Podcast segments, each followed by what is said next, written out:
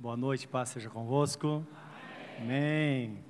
Que essa paz de fato inunde nosso coração e cada coração neste lugar. Convido você a abrir a Bíblia Sagrada para nós dividirmos a palavra. No livro de Efésios, Epístola de Paulo aos Efésios, no capítulo 6, para nossa leitura.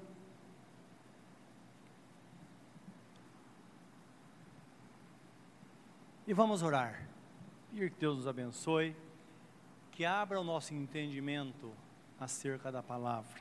O apóstolo Paulo escrevendo aos Efésios, ele faz explanação do propósito de Deus, das recomendações para a igreja, porque nós sabemos que a igreja é a obra-prima das mãos de Deus. A palavra de Deus diz que a multiforme graça de Deus se manifesta através da igreja na terra. O que dá equilíbrio neste mundo é a igreja. Tanto é que Paulo escreve a segunda carta aos Tessalonicenses, diz quando a igreja for retirada, aqui vai virar um inferno. Isso aqui vai explodir quando a igreja for tirada, porque assim que a igreja for arrebatada, o Espírito Santo vai partir desta terra e tudo vai ficar num grande abandono. Então a igreja tem uma importância extraordinária. E o apóstolo Paulo faz toda essa explanação sobre o comportamento da igreja, para que sejamos, crentes, mas que vivamos como crentes também. Pessoas separadas para Deus, diferente do mundo, sem relativizar, não é? Porque hoje existe muito esse termo que as pessoas falam, olha, é, precisa, eu não sou uma pessoa religiosa, eu, não, eu quero banir a religiosidade. A pessoa simplesmente está dizendo: olha, eu vou relativizar. Então é bom entender que a igreja são os tirados para fora do sistema deste mundo. A igreja foi chamada para brilhar. A igreja é a noiva de Cristo. Então, de fato, que, a igreja não tem nada a ver com o mundo.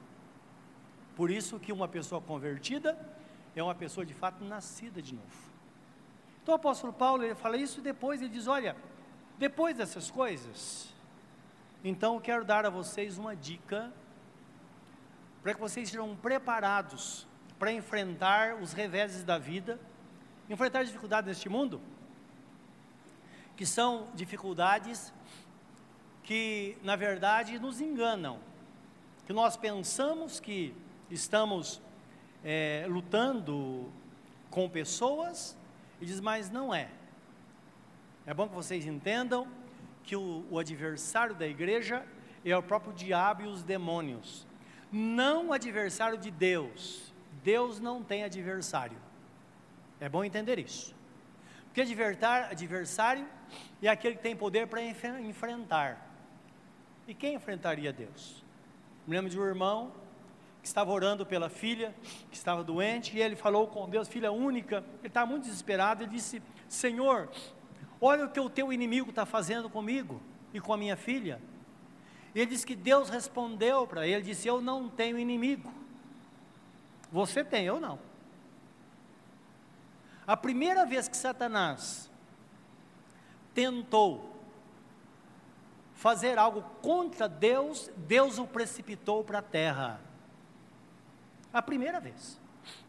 E aqui ele está subjugado. E quando tudo terminar, ele vai ser lançado junto com a besta, o falso profeta, e muitos bestas que não receberam a Jesus vão ser lançados no lago de fogo. Então é algo muito sério. Com Deus não se brinca.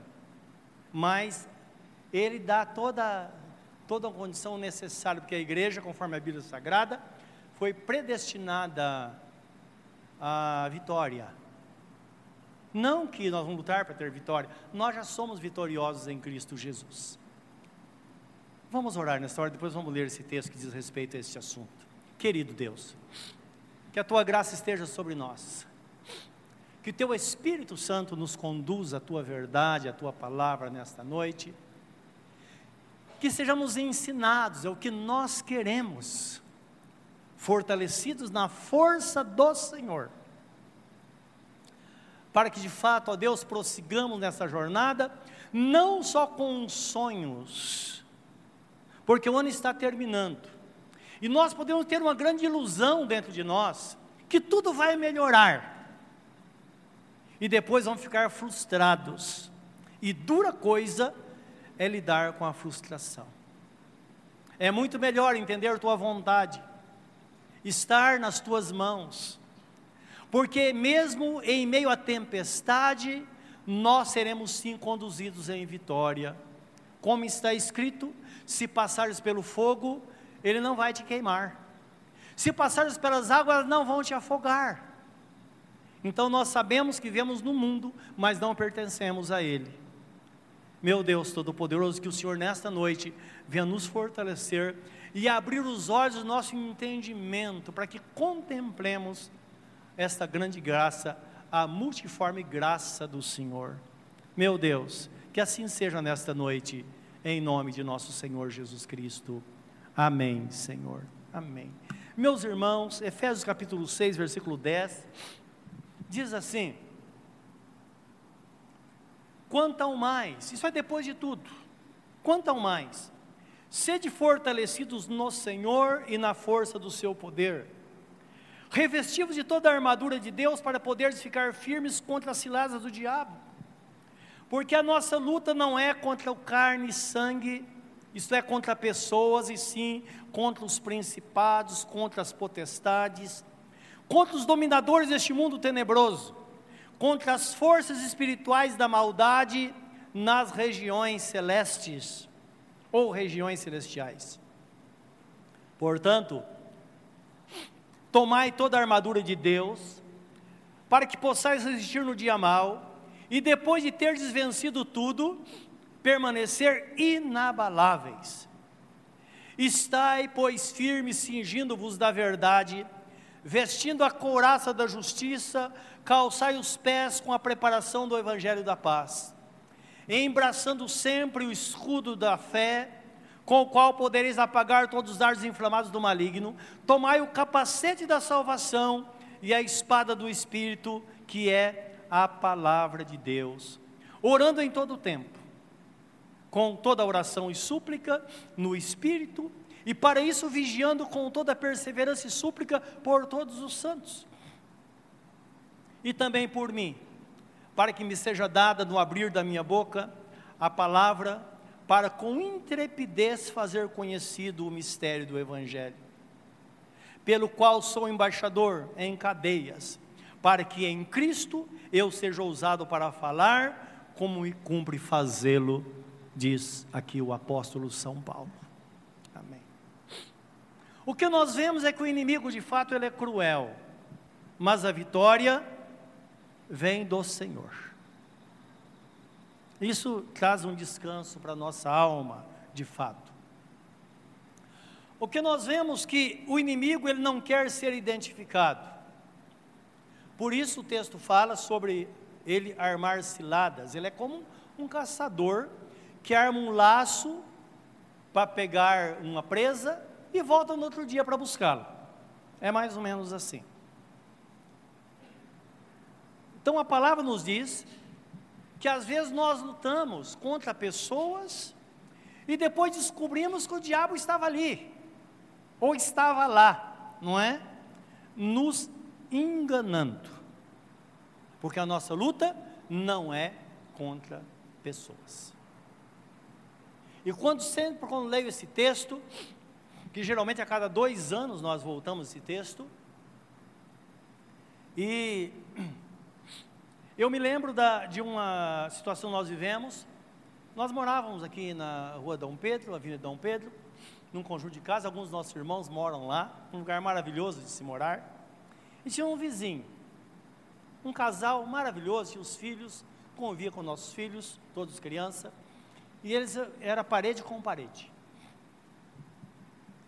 E estava tudo bem, de repente a gente acordava à noite com uma brigaiada e um batia no outro, jogava na parede aqueles barulhos, uma coisa horrível, horrível.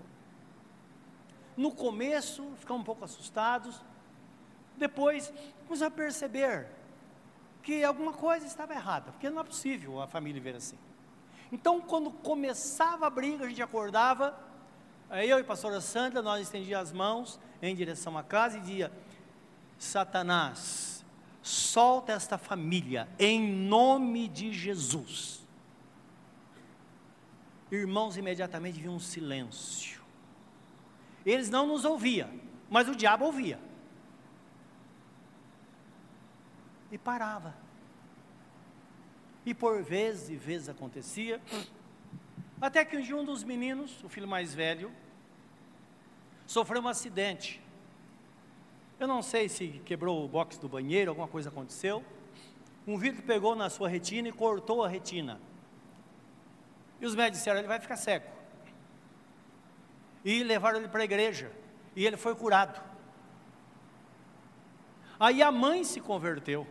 Em seguida o pai se converteu. E agora a família toda estava servindo ao Senhor.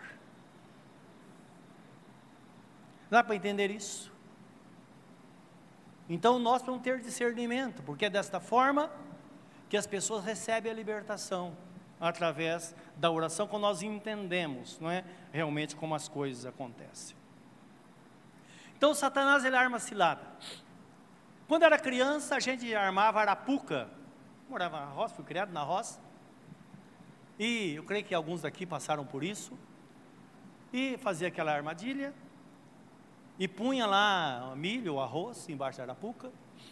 E depois, uma distância de um palmo, a gente colocando aqueles grãos bem longe. E aquela ave vinha comendo, comendo, comendo, quando via já estava presa. Isso é cilada. É a forma que Satanás trabalha. Ele está escondido, ele não aparece. Pessoas aparecem, não é? Porque ele usa pessoas, está por trás das situações. É isso que o texto mostra aqui. A armadura de Deus, na verdade, são sete armas espirituais que nos prepara para a resistência e ofensiva no mundo espiritual. Para que nós sejamos atingidos, mas que também possamos ir em frente, para que a nossa luta seja ganha. Porque se for só defender, não tem jeito. Porque o diabo é como um cachorro vira-lata. Se você para, ele para. Se você corre atrás dele, ele foge. Se você corre dele, ele corre atrás. É assim. Por isso que a palavra fala, Tiago escreve dizendo: resistir ao diabo e ele fugirá de vós. Então, isso precisamos guardar no nosso coração. Olha o que diz no versículo 11 e 12. Porque a nossa luta não é contra o sangue e carne, não é contra pessoas, e sim contra os principados, potestades, contra os dominadores deste mundo tenebroso, contra as forças espirituais da maldade ou do mal nas regiões celestes. Região celeste não é o céu, porque Satanás não tem acesso ao céu, ele foi jogado de lá. Onde então é região celeste? Nós entendemos que região celeste, a região, região celestial, primeiro, é nossa mente, é nossa área de influência, onde Satanás, hora ou outra, ele tenta entrar. Pode ser a mente de uma pessoa. Imagine se há um lugar mais propício do que a casa de alguém. De vez em quando ele dá uma passada lá para ver como está. Se Jesus não é o Senhor absoluto, se não há discernimento, ele entra e faz o que tem feito. Ele vem para matar, roubar e destruir. Enquanto Jesus veio para dar vida, e vida em abundância. Lugar celestial é o seu trabalho. Quantas pessoas às vezes falam, Deus me preparou um trabalho maravilhoso. Maravilhoso. Agora eu estou no paraíso. Quando fala comigo, fala, cuidado, no paraíso também tem serpente. Ou sempre tem serpente. Então lá ele vai fazer alguma coisa, é uma desavença, é um problema com um amigo, é inveja de alguém, e a pessoa não tem paz. Um lugar que deveria ser um lugar de descanso se torna um tormento para a vida da pessoa, porque o medo do desemprego cada corte a pessoa vai falar, vai, agora vai ser comigo. Não é? Que não sabe o que está acontecendo, o que está rondando por trás. É disso que a Bíblia fala. Pode ser na escola onde você estuda, que lá você pode ser uma testemunha de Jesus, ou pode ser um escândalo para o nome de nosso Senhor Jesus Cristo. É importante entender que onde nós estivermos, ali é um lugar celestial, é nossa área de influência. O meu pastor dizia que onde nós estivermos, vamos marcar nosso espaço. Porque se nós não marcarmos espaço, Satanás vai marcar o espaço dele. E tenha certeza, o crente vai ser envergonhado. Ou somos luz, ou então nós vamos ser contados com aqueles que jazem nas trevas. Porque não se pode acender uma luz e colocar num lugar escondido, mas precisamos entender que uma fonte não pode jorrar água doce e salgada ao mesmo tempo. Não é? Então Jesus está dizendo: quem você é? O que você faz onde você está?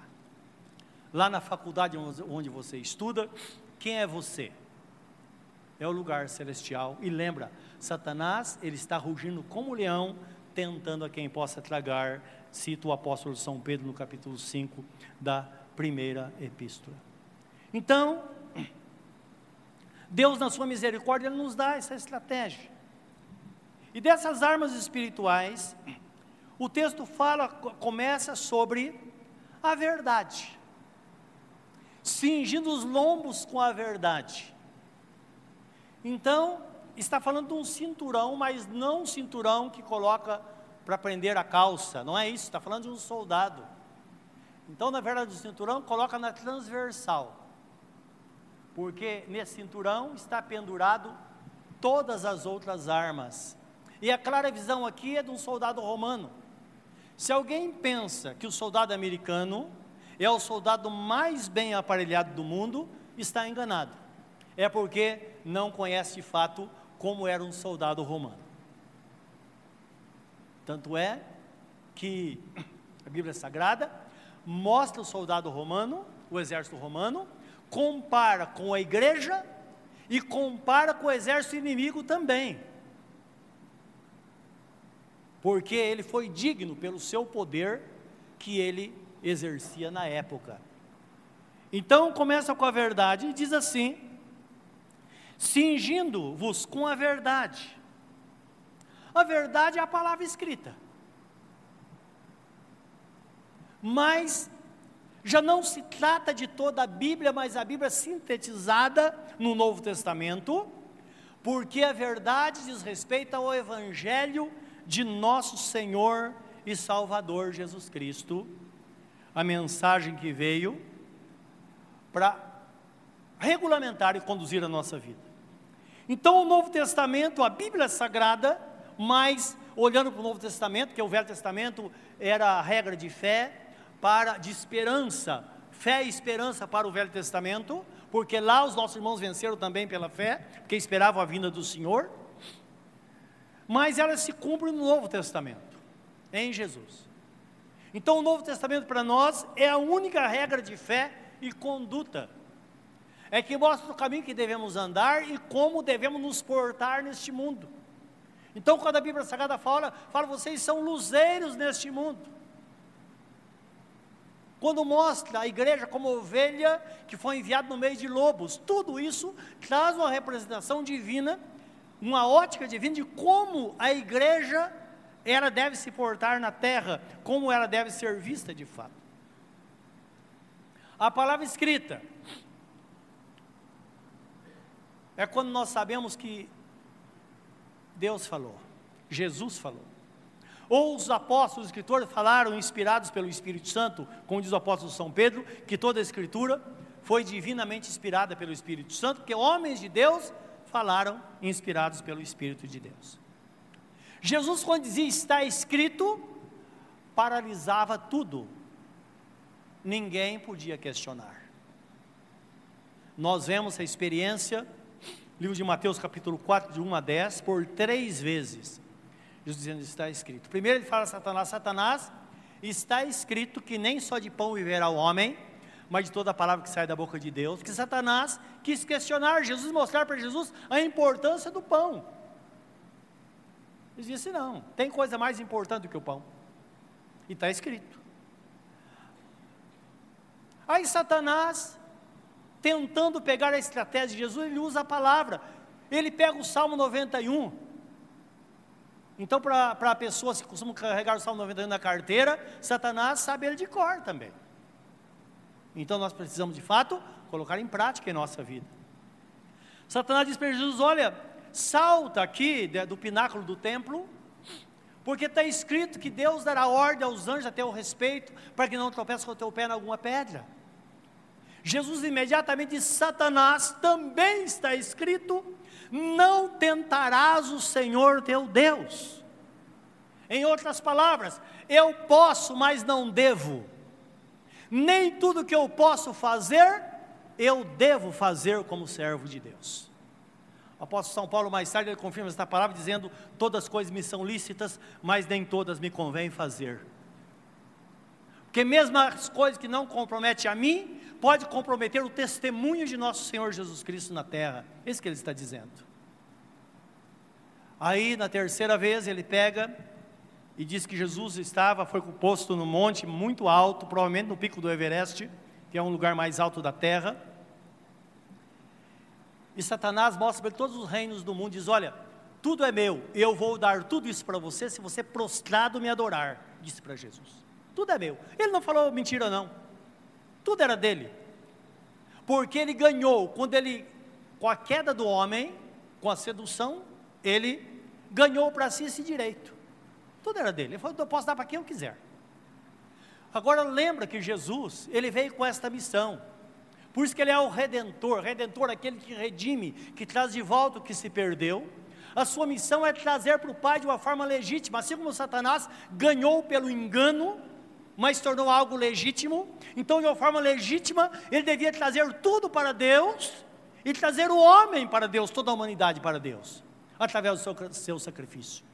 Jesus, sabendo disso, ele disse: Satanás, também está escrito: somente ao Senhor teu Deus adorarás e somente a Ele prestarás culto. Interessante que Jesus não focou os bens da terra, ele não toca nesse assunto, ele vai na adoração, que é isso que Satanás queria fazer com Jesus, porque nisso ele mostra o seu feitio. Que às vezes ele age na vida de pessoas e tem pessoas que vendem a alma por coisas materiais. Nós sabemos muito bem disso. E Jesus então desmascara Satanás e fala: Satanás, o propósito divino é que todos se dobrem diante dele. E nós bem sabemos que Jesus, pela vitória e pela fidelidade dele, está escrito que diante dele está escrito que diante dele todo joelho se dobrará e toda língua confessará que Ele é o Senhor para a glória de Deus Pai. É o Senhor absoluto. Ele ignorou tudo isso, porque ele disse: está escrito, e o que está escrito vai se cumprir de fato. Isso é um ensinamento para nós, porque às vezes a vitória está logo ali, e o crente às vezes se corrompe, ele tenta dar um jeitinho e ir por outro caminho, e não crê que a vitória vai chegar mais rápido que, que ele imagina. Precisamos entender isso. E Satanás tenta fazer isso para enganar de fato as pessoas. Uma pessoa aqui de Ferraz Vasconcelos, alguns anos atrás, alguns anos não, vários anos atrás, né? Numa véspera de, de finados, ele foi trazido da igreja, ou levado à igreja onde nós estávamos um rapaz. Quando ele entrou na igreja, ele desmaiou e perdeu todo o contato. Ele estava possuído por uma legião de demônios. E naturalmente fomos expulsar o demônio. Ele olhando, ele disse: Olha, mas quem que vai me expulsar? Eu comprei a vida dele. Eu comprei. Eu não pedi. Ele se ofereceu, eu paguei um preço. E de fato, esta pessoa está passando um momento de crise e um momento de angústia. Ele mais um amigo fizeram isso e invocaram Satanás. Imediatamente ele se manifestou e fez um pacto, mandou ele num lugar aí fazer um pacto, coisa assim. Que a legião E graças a Deus, né, que Deus é poderoso, porque eu dissemos aquele espírito maligno. Se você comprou, você fez um negócio muito errado, porque ele tem dono. Ele foi comprado com o sangue de nosso Senhor Jesus Cristo. Ele teve que sair. E esse camarada está tá vivo até hoje aqui, porque Jesus o libertou de fato. Mas lembra, o amigo dele não teve a mesma sorte. No dia que foi marcado, então eles marcaram oito anos, mas ele me falou que passou num piscar de olhos. Quando ele estava fazendo aquele pacto com o diabo, parecia que era uma eternidade, e foi um piscar de olhos.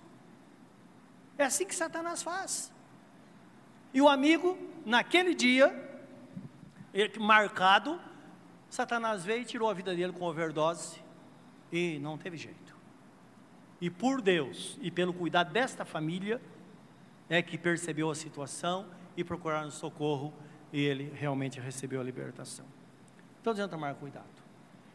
Então, a Bíblia Sagrada começa falando de fato sobre essa armadura, que devemos vestir a couraça, vestir a, é, cingir-nos com a verdade. Em seguida, fala sobre a couraça da justiça. Para que serve a couraça? A couraça tem o mesmo papel que um, um colete a provas de balas na vida de um soldado hoje. É a mesma coisa, não é? Então, o colete protege os órgãos vitais. Mas dentre os órgãos vitais, tem um que é fatal. Se alguém levar um tiro em qualquer região dessa área vital, ela pode se salvar, qualquer órgão. Mas você vai levar um tiro no coração, eu creio que a pessoa não tem um minuto de vida. Então lembra, é isso que a palavra quer nos ensinar, não é? Que podemos guardar muitas coisas, mas existe algo vital, devemos guardar o nosso coração. E olha o que diz a Bíblia Sagrada, em Provérbios 4, 23. Sobre tudo que se deve guardar, guarda o teu coração, pois dele procedem as saídas da vida, as fontes da vida. Então está falando da verdade do coração, não desta bomba de sangue, mas está falando do âmago da alma, o centro da nossa vida, a nossa alma, onde tudo acontece que também Jesus chama de coração. Então, isso deve ser guardado, não é? E eu quero que você leia num texto as palavras de nosso Senhor Jesus Cristo acerca deste assunto. Marcos 7, 21 a 23. Amém.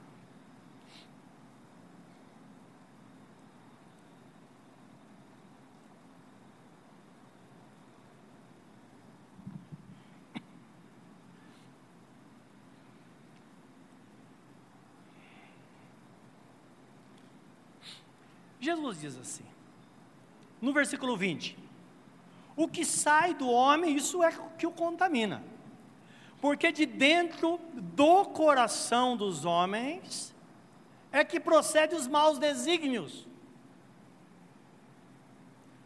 Lembra do desígnio?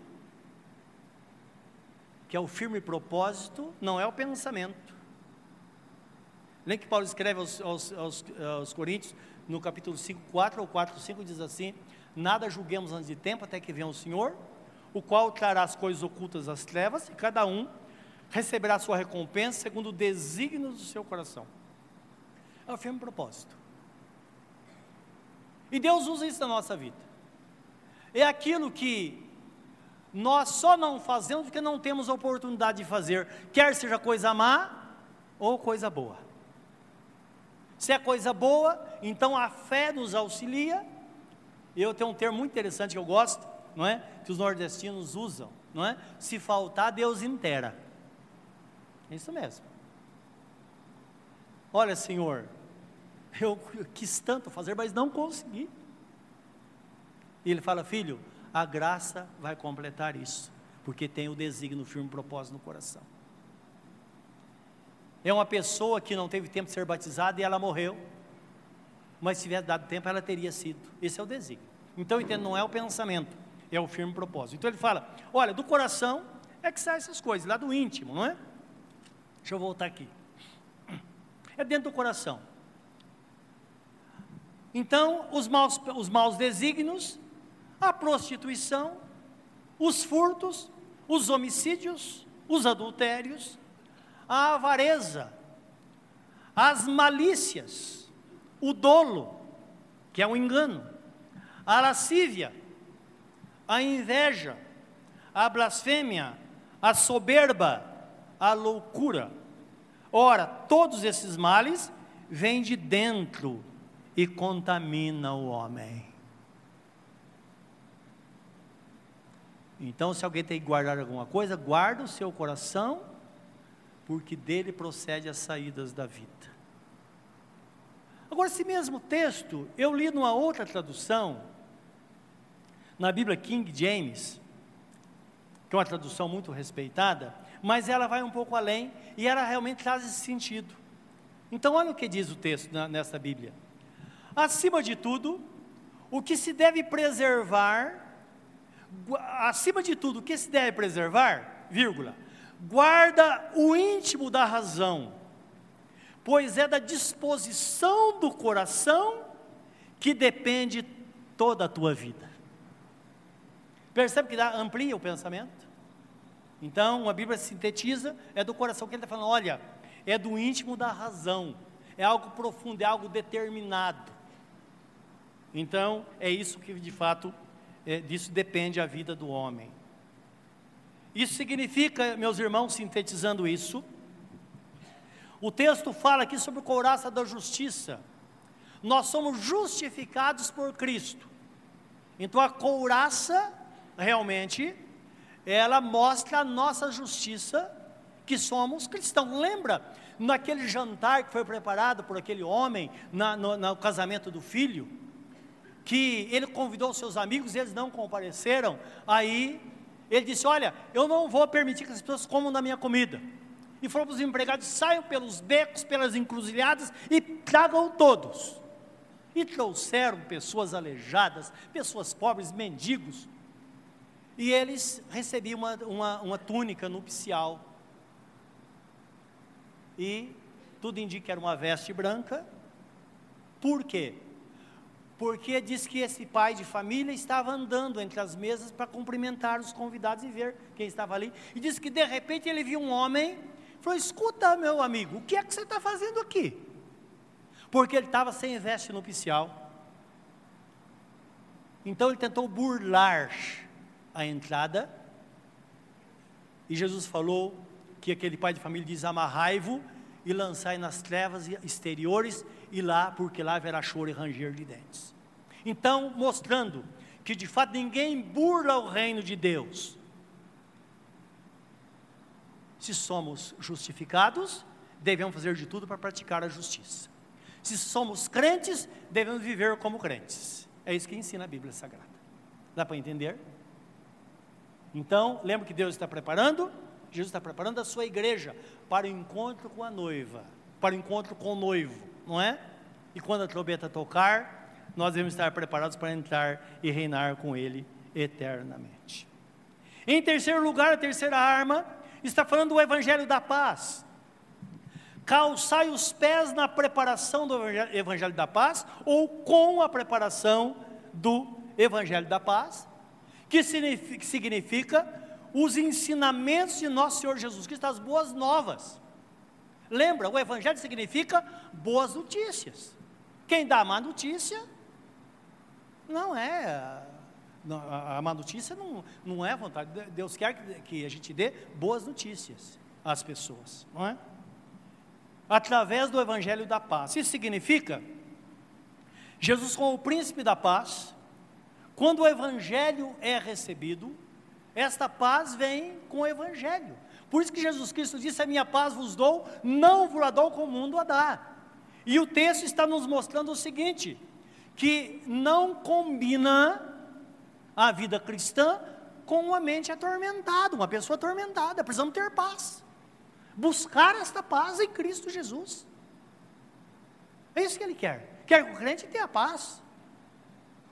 Então imagina se nós temos um vizinho e nós somos crentes e uma brigaiada em casa e ele precisa de socorro, acho que ele vai bater na nossa porta. Ele fala: está pior do que eu, não é verdade?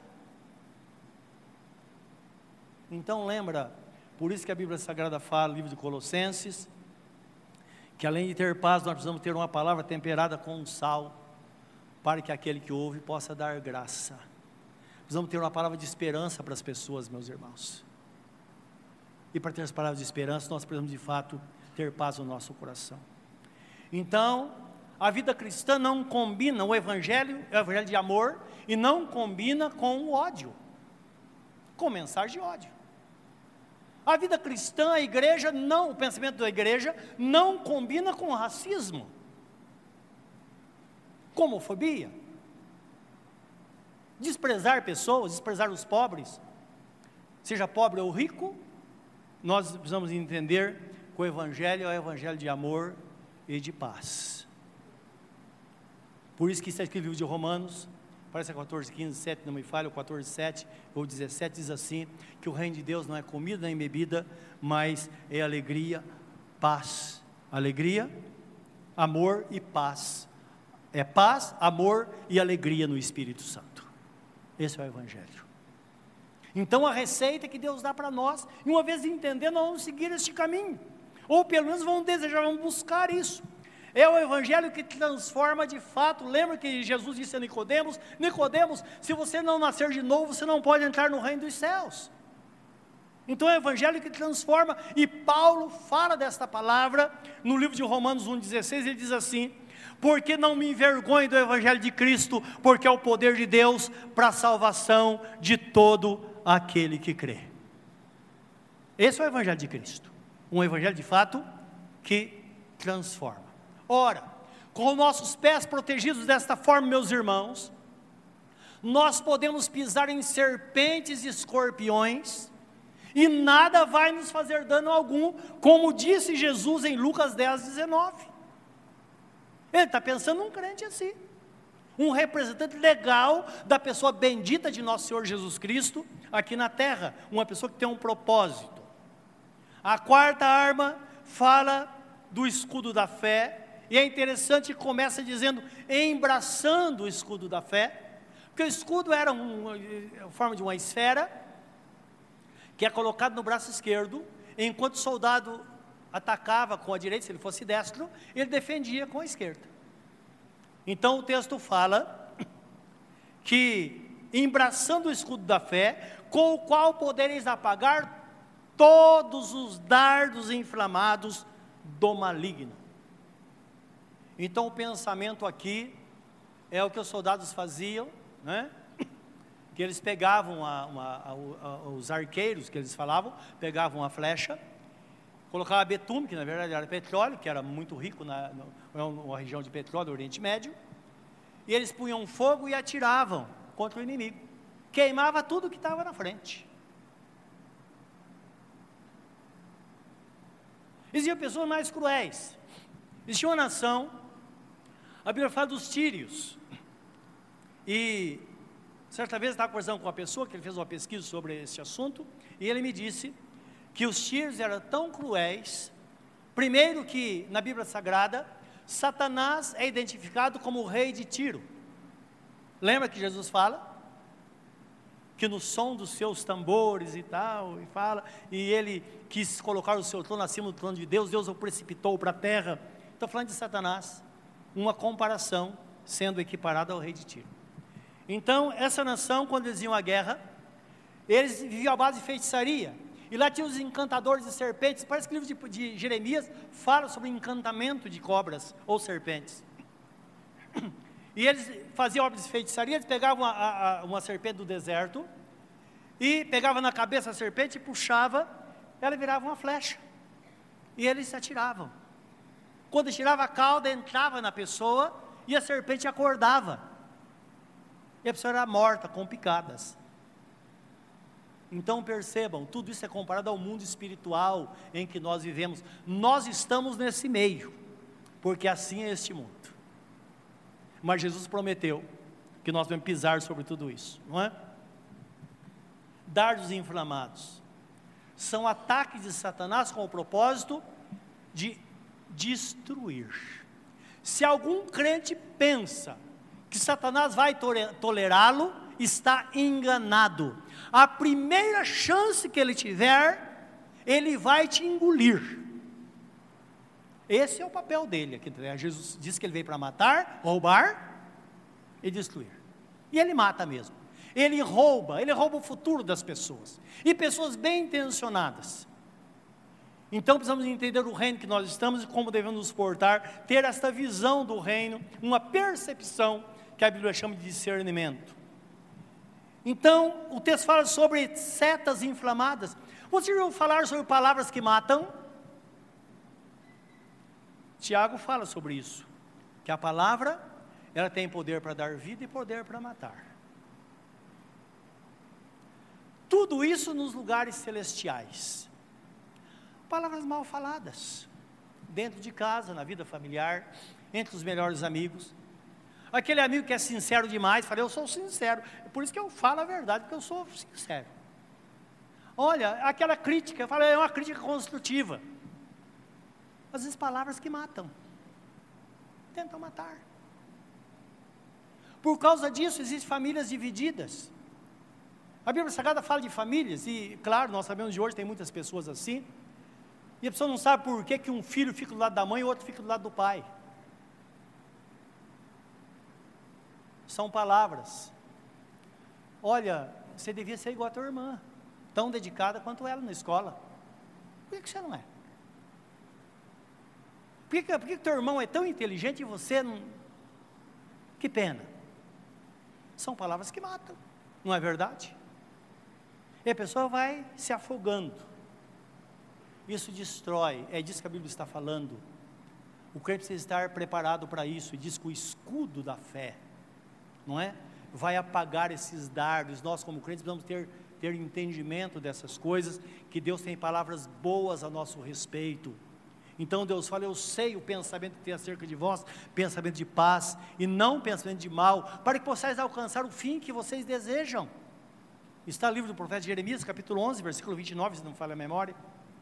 Esta palavra. Deus tem pensamento de paz. E nós, como crentes, precisamos ter pensamento de paz. Vezes a pessoa está na pior, mas nós podemos dar uma palavra que acabar com ela. Nós falamos, não, tem jeito ainda, acerta a sua vida.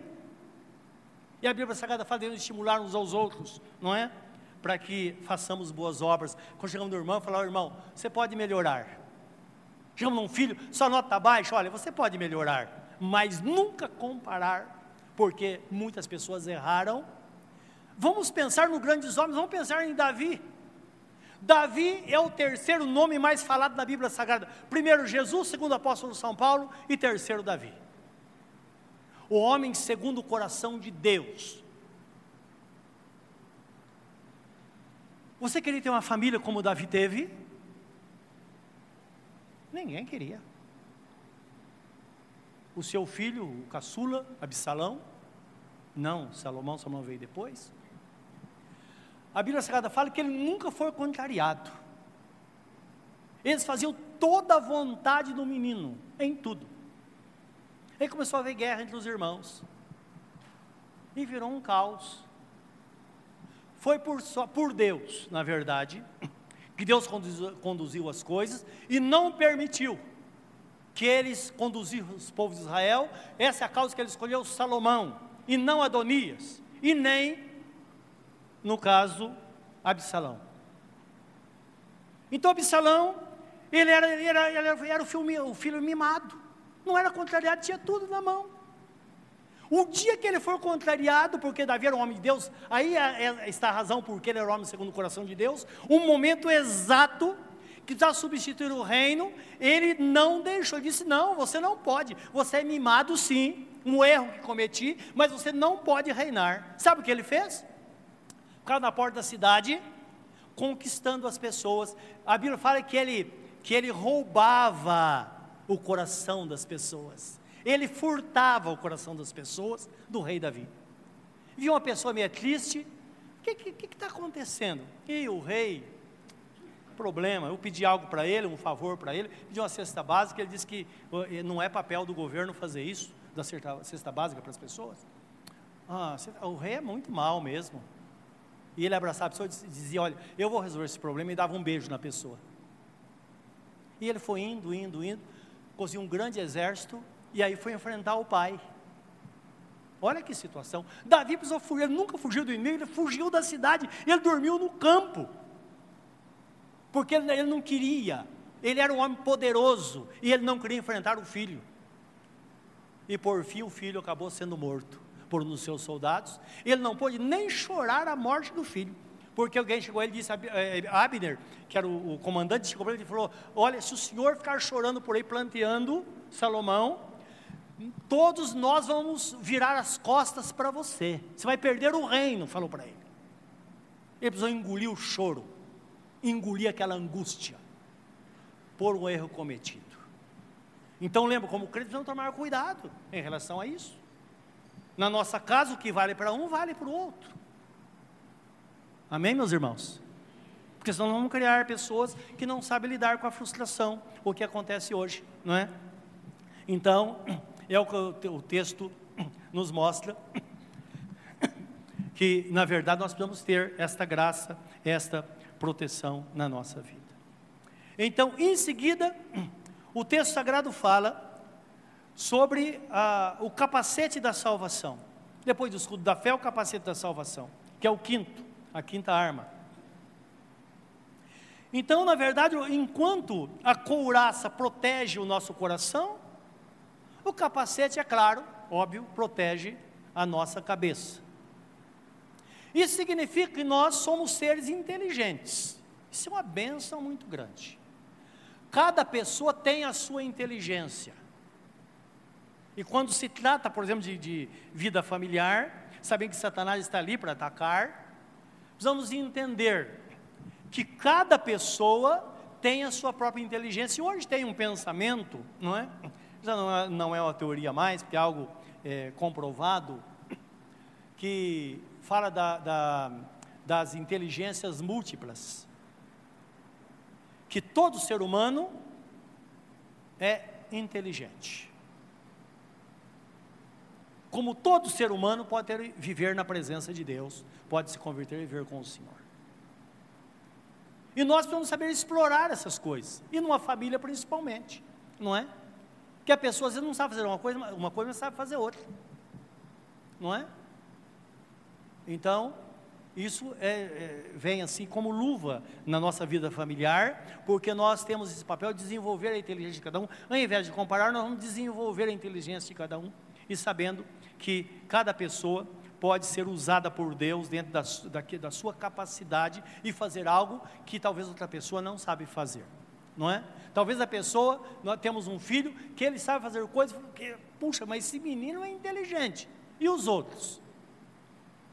Outro também é inteligente. É só descobrir a área que esta criança, a área que pode ser explorada, e tudo vai acontecer, porque nós vemos que são coisas que é, isso não impede a relação dessa pessoa com Deus. É muito interessante isso, não é? Que não impede que Deus fala com aquele que está com o coração aberto diante dele. Amém, meus irmãos? Nós conhecemos um menino, ele chamava Chesma, nome engraçado, né? Ele era, ele tinha é, síndrome de Down. Esse menino se converteu com mais ou menos 15 anos de idade, para 16 anos. Ele nunca foi alfabetizado, mas desde a idade aí de 7 anos, 6 anos, ele ia para a escola, punha a mochila, ia para a escola fielmente, não faltava, acompanhava as aulas, estava lá. Tinha em casa com o caderno, e fazia, fazia lá seus rabiscos. E nos cultos, sempre, desde sempre, eu tenho citado a palavra de Jesus que diz: olha, quando você orar, entra no quarto, fecha a porta, fala com seu pai que está em secreto, teu pai que te ouvir em secreto te abençoará. E esse menino ouviu essa palavra e colocou em prática de fato. Ele chegava da escola, almoçava, e falava para a mãe: mãe, eu vou orar agora. Por quê, filho? A mãe não era crente.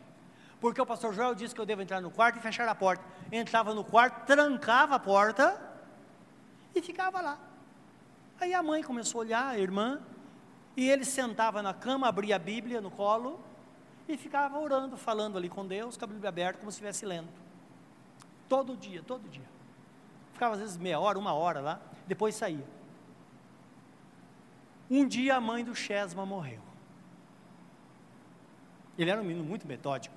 Ele tinha uma cadeira cativa na igreja. Na cadeira dele ninguém sentava. Podia até sentar, mas ele chegava e ficava na frente, ao lado ao pé, assim. Ó. o que você vai fazer? A pessoa levantava. Ele era assim. E a mãe morreu. E quem diz, quem conseguia consolar esse garoto? Ele chorava dia e noite, porque ele não entendeu a morte da mãe. Para ele, a mãe tinha ido viajar e não voltou. Então ele não, não conseguia simbolizar, ele não tinha aquele poder de abstração, de entender o que estava acontecendo. E foi, o tempo foi passando um mês, dois meses, e estava incontrolável, todo mundo desesperado. Um dia ele chegou em casa e falou para a irmã: Eu vou orar. Entrou no quarto, trancou a porta, a irmã ficou olhando, lá ele fez a mesma coisa, abriu a Bíblia, ali, e falando e chorando. Daqui a pouco ele sai do quarto feliz, e fala para a irmã: a mãe está no céu, ela está com Jesus. E nunca mais chorou. Ninguém sabe o que aconteceu, mas nós deduzimos que é provável que ele tinha tido uma visão da mãe no céu. Isso consolou o coração dele. Olha que coisa maravilhosa como Deus é com a gente, meus irmãos. Como Ele faz, não é? Vezes pensamos que ele está alheio, ele não está. Ele cuida. Ele cuida de cada um de nós. Bem diz a Bíblia Sagrada que ele está sentado no alto e sublime trono, mas ele está com abatido e contrito de coração. Ele está ali para cuidar. Ele está ali para velar por nossas almas. Ele cuida de nós. Por isso que o texto fala sobre essas questões. Então nós somos pessoas inteligentes, somos pessoas pensantes e precisamos entender a nossa salvação de forma racional. É por isso que o texto fala: tomai também o capacete da salvação, de forma racional. O que significa isso? Quando vem qualquer dúvida, primeira coisa, o que é que nós fizemos para que sejamos salvos? Primeiro, todos nós sabemos que mérito não temos nenhum, porque está escrito: pela graça sois salvos mediante a fé, isso não vem de vós, é dom de Deus, não vem por obras para que ninguém se glorie. Está em Efésios capítulo 2, versículo 8. Esse é o primeiro ponto. Segundo, é que Jesus Cristo disse: Ide por todo mundo, pregar o evangelho a toda criatura. Quem crer e for batizado será salvo, e quem não crer será condenado. Lembra que é um contrato. A Bíblia chama de estatuto, estatuto da vida. Nós seremos julgados pelo estatuto da vida. Então, está escrito, está escrito. Assim está escrito no estatuto e não pode ser mudado, porque Deus não é homem que minta e nem filho do homem para se arrepender, está escrito. Também está escrito em Romanos 10, 9 e 10: Se com teu coração creres no Senhor Jesus, e com tua boca confessares que Deus o ressuscitou dentre os mortos, será salvo. Porque com o coração se crê para a justiça, e com a boca se confessa para a salvação, e todo aquele que nele crê não será confundido. Olha, é a palavra de Jesus. E o crer implica o batismo. Então a pessoa creu e é batizada. Isso tem que estar na sua mente. São pensamentos que vêm. Esteja preparado. Agora, quem faz isso? Na verdade, a partir daí, o Espírito Santo começa a trabalhar na nossa mente, porque nós não podemos, ou nem sempre, nós podemos ser conduzidos pelo nosso coração, porque está escrito: o nosso coração é enganoso e terrivelmente corrupto, quem o entenderá? Então, não pode ser baseado no coração, que hora nós sentimos, hora não sentimos. Então, precisamos ter um meio legal algo legal. Então, nossa salvação é como uma pessoa que comprou uma casa. E vamos pensar na obra da redenção. A pessoa está lá com é, a sua casa, está lá no leilão porque foi confiscada, porque não pôde pagar. Aí alguém chega e paga o preço. Só que você tem um documento. O pessoal fala, agora você tem que tirar a escritura do seu nome, registrar essa escritura, que eu hora ou outra alguém vai bater na sua porta. E a pessoa faz isso. É o dever de todo mundo fazer isso. Tá bom, hora ou outra, uma pessoa aparece lá e fala: Olha, essa casa é minha. Porque os aproveitadores estão por aí. Vocês irmãos sabem que em todas as prefeituras tem isso. Tem observadores que vê atrás de imposto, todas as coisas. Quando a pessoa percebe, já tem alguém com dinheiro, às vezes um político ou alguém lá, que tem dinheiro fácil, e compra, às vezes antes de ser executado. Todo lugar existe. O inimigo vem, não é? E fala: sua alma é minha. E você pega aquela escritura e esfrega na cara dele. Fala: está aqui, ó. Está registrada. Ela tem dono, ela pertence àquele que comprou de fato, porque não fosse comprado por ouro, prata ou coisas materiais, mas com o precioso sangue de nosso Senhor Jesus Cristo. Sangue como de um cordeiro imaculado, está na primeira epístola de Pedro, capítulo 1, versículo 19. Um preço pago, e está legitimado. Então, o capacete da salvação é exatamente isso. E quantas pessoas fracassam às vezes, porque na verdade elas não têm noção do que acontece no mundo espiritual. Lembra que está escrito em Romanos 8,16 que o Espírito de Deus testifica com o nosso espírito de que somos filhos de Deus. É o Espírito Santo nos fazendo lembrar dessas coisas, meus irmãos. Jesus disse no livro de Mateus, acho que é Mateus capítulo 16, diz assim: Quando eu enviar o Espírito Santo, o Espírito da verdade, ele vos conduzirá a toda a verdade e vos fará lembrar de tudo aquilo que eu vos ensinei. É o Espírito Santo que nos faz lembrar de fato de quem nós somos. Que se está escrito, está escrito, como diz a palavra em número 23, 19, que Deus fala assim: Eu quero que vocês saibam que eu não sou homem para mentir, e nem filho do homem para se arrepender. Se ele fez, está feito. Se ele te salvou, ele não se arrependeu de ter te salvado, porque os dons e vocação de Deus são irrevogáveis, são sem arrependimento, mesmo que a pessoa dê para trás. Mesmo que essa pessoa negue a fé, Deus não se arrependeu. Porque lembra que ele é um mundo de tal maneira que deu seu único filho para que todo aquele que nele crê não pereça, mas, mas tenha vida eterna. E está escrito, o Paulo escrevendo a Timóteo diz assim: ainda que sejamos infiéis, ele contudo permanece fiel, porque ele não pode negar-se a si mesmo. Ele é o Senhor, conosco ou independente de nós. Melhor que ele seja o Senhor da nossa vida. Sejamos participantes dessas coisas com Ele, meus irmãos. Isso vai ter grande valia na nossa vida. A sexta arma. Agora podemos usar a espada do Espírito, que é a palavra de Deus. Porque agora nós podemos pregar a palavra do Senhor, porque nós estamos convictos.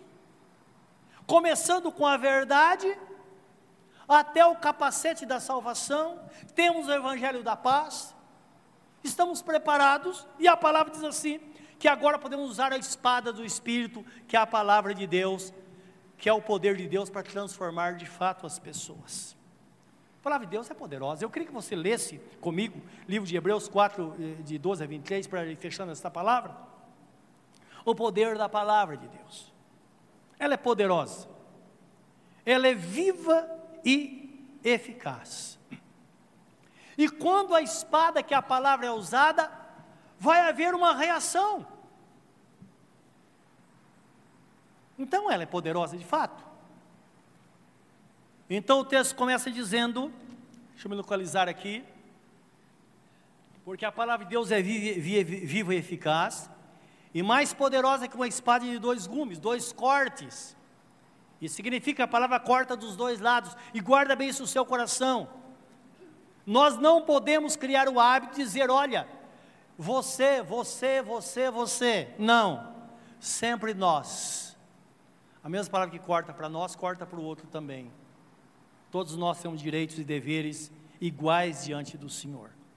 Então a palavra é viva e eficaz, e mais cortante do que qualquer espada de dois gumes ou dois cortes, e penetra até o ponto de dividir a alma do espírito, juntas e medulas, é apta para discernir os pensamentos e propósitos do coração. E não há criatura que não esteja manifesta na sua presença. Pelo contrário, todas as coisas estão descobertas e patentes aos olhos daquele a quem temos que prestar contas. Quando a palavra é pregada desta forma, ela penetra de um fato no nosso coração. Como era dois gumes, ela penetra em todo lado, e alguém já disse certa vez que ninguém deveria pregar a palavra de fato se aquela palavra não faz sentido para ele. Se a palavra que pregamos não tem um fundamento grande, não faz sentido para nós. Se não tivermos paixão naquilo que estamos recebendo, então nós vamos, como diz o profeta Jeremias, estão contando uma história simplesmente. Conto de amores, ele fala. Não, a palavra não é isso. A palavra ela vem para decidir uma situação ela vem promover, e é necessário que haja uma reação à pregação da palavra, e mesmo que não queiramos, a reação vai haver. Ou nós dizemos sim, ou dizemos não. Se nós ficarmos em cima do muro, é considerado um não para Deus. Tem que haver. E é claro, um momento como esse, cada um está sabendo em, como está situado no reino de Deus, quem eu sou. Não é verdade? Nós sabemos. E a palavra é poderosa para isso. E um momento como esse, um culto como esse, essa é a importância do culto, está de acordo com a, com a Bíblia Sagrada, tudo tem que ser de acordo com a Bíblia Sagrada. Então imagina uma pessoa chega nesse lugar e ela está possuída por um espírito maligno. O espírito maligno e Jesus não pode habitar no mesmo corpo. Um ou outro. Se um entra, o outro sai. E como Jesus Cristo disse, que Satanás é intruso, e quando chega um mais valente do que ele, então ele algema esse valente, lança no olho da rua, e ele passa agora a governar esta casa. É o que Jesus faz na vida de uma pessoa. E como ele faz? A pessoa está aqui cantando, mas não é música qualquer, cantando a palavra. E eu duvido se alguém nesta noite ficou com a boca fechada aqui. Porque nós cantamos, ou nossos olhos estão fitos na letra. Você acha que algum espírito maligno vai ficar no corpo desta pessoa? É a própria palavra. E vai preparando para o momento em que Jesus vem e entra poderosamente para governar a vida desta pessoa. Esse é o papel do Evangelho de nosso Senhor Jesus Cristo. Certa vez nós estávamos pregando a palavra, tinha mais ou menos umas, umas 100, 70, 100 pessoas ouvindo a palavra. A gente estava bem perto assim, pregando a palavra. E eu percebi que o Espírito Santo estava movendo, estava fazendo o que ele faz, não é? Que ninguém consegue desviar a atenção, está percebendo ali que existe algo vivo nesta palavra de repente, imagina no piscar de olhos, uma mulher se levanta. Uma mulher, era uma menina, na verdade, tinha uns 20 anos de idade, mais ou menos, talvez nem isso, com um bebê de dois meses do colo, um recém-nascido. Ela levanta e dá um grito e diz: Toma! E pega a criança pelos pés e vai jogar. Eu estava no púlpito ia jogar exatamente em mim. A intenção é dizer em nome de Jesus, mas imagine se dá tempo. Não deu tempo. Eu engasguei, até não sei o que eu falei, mas é a intenção. E todos os irmãos gritaram junto: Jesus. Aquela coisa assim, algo milagroso aconteceu, ela em pé, ela ficou paralisada, seus braços esticados, segurando, imagine segurar a perna perto dos pés de uma criança de dois meses. A criança ficou durinha, e ela com os braços duros, assim. A criança era para ter se machucado, quebrado as pernas. Não. Uma irmã de Deus, uma diaconisa. Por isso que o diácono, o diaconisa precisa estar na presença do Senhor. Irmã Áurea. Eu não sei de onde ela apareceu. Questão de segundos, ela pegou a criança da mão da, da moça, e assim que pegou, a moça caiu no chão, endemoniada. Mas imagine a palavra tocando, a espada cutucando, cutucando, cutucando, cutucando, cutucando. E houve essa reação, e ela recebeu a libertação, e nós vimos um grande milagre de Deus naquele dia. Deus é Deus, Ele é o Senhor. É a espada, é a palavra de Deus. Agora, para terminar, no, no a, sétima arma, fala da oração, e orando em todo tempo, com toda oração e súplica. Isto é, meus irmãos, tudo isso, regado com a oração, orando em todo tempo, torna-se uma combinação perfeita para fazer do crente de fato um vencedor. É por isso que é um todo, nossa vida é um todo. É a nossa relação com Deus, é o nosso compromisso, é a nossa forma de viver, é a nossa fé, é a confiança na palavra, mas a nossa oração. Alguém já disse que a oração e a fé, ou a oração da fé, é uma alavanca que move as mãos de Deus a favor do mundo. E é verdade. Então, eis aí uma luz, um crente. Onde ele for, as coisas vão acontecer. Me lembro certa vez de um irmão que ele entrou no ônibus. A hora que ele entra no ônibus, pessoas que estavam endemoniadas começaram a cair no, dentro do ônibus. E algumas fizeram o motorista parar e des, descer e saíram correndo. Sim. Que sejamos pessoas assim no nosso dia a dia. Não precisa ter todo esse espetáculo, mas silenciosamente sermos luzes neste mundo, porque foi o propósito de Deus quando Jesus Cristo disse: Vós sois a luz do mundo, vós sois o sal da terra. Sabe o que é luz? Já sentiu esse peso? Não é? Fala para a pessoa que está ao seu lado. Vê a reação dela agora. Você é a luz do mundo. Fala para ela. Não é uma responsabilidade muito grande? A luz. Jesus conta com você. Ele vai onde nós vamos. E desta forma, meus irmãos, nós vamos viver uma vida plena, de fato, da presença de Deus, uma vida completa, uma vida com um propósito nós vamos de fato ser crentes, viver como crentes. E nós vamos identificar de fato a diferença que nós temos do mundo. Vamos amar as pessoas, vamos trazê-las para o reino, porque temos todas as armas necessárias para transformar o mundo através de pessoas que são transformadas pelo Senhor. Deus tem a promessa. Ele salva uma pessoa, e através dessa pessoa, Ele vai salvando a família e o vizinho, e assim por diante. E desta forma, 43% da população dessa cidade teme ao Senhor. Quero que chegue ao 100%. Isso pode acontecer. Só assim é que nós vamos realmente gozar das grandes bênçãos de Deus na nossa vida. Cruze o seu semblante na presença dEle. Você está pronto? Fala com Ele sobre você. Ele fala: Filho, as armas estão aqui. Começa a vestir, você quer? Coloque esse, cinturão, esta correia na transversal e começa a pendurar as armas. Armas espirituais. Vão fazer de você um soldado de fato. Uma pessoa leal àquele que te chamou. E como está escrito que nenhum, nenhum soldado vai à guerra às suas próprias custas, antes dela é sustentado por aquele que o regimentou, então você tem a garantia de que Deus vai cuidar de você. Querido Deus, aqui estamos na tua presença. Meu Deus, esse soldado sou eu. Esse soldado é meu irmão, é minha irmã que aqui está. Eu aceito.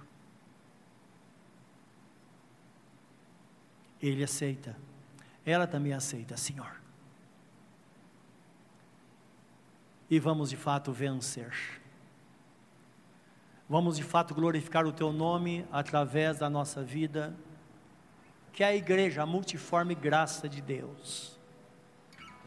Aí sim, é Deus reinando em nós é Deus reinando na nossa casa, é Deus reinando no nosso trabalho, é Deus reinando na escola, é Deus reinando onde nós estivermos. Senhor, que assim seja em nossas vidas. É o nosso pedido no santo bendito nome de nosso Senhor Jesus Cristo. Amém.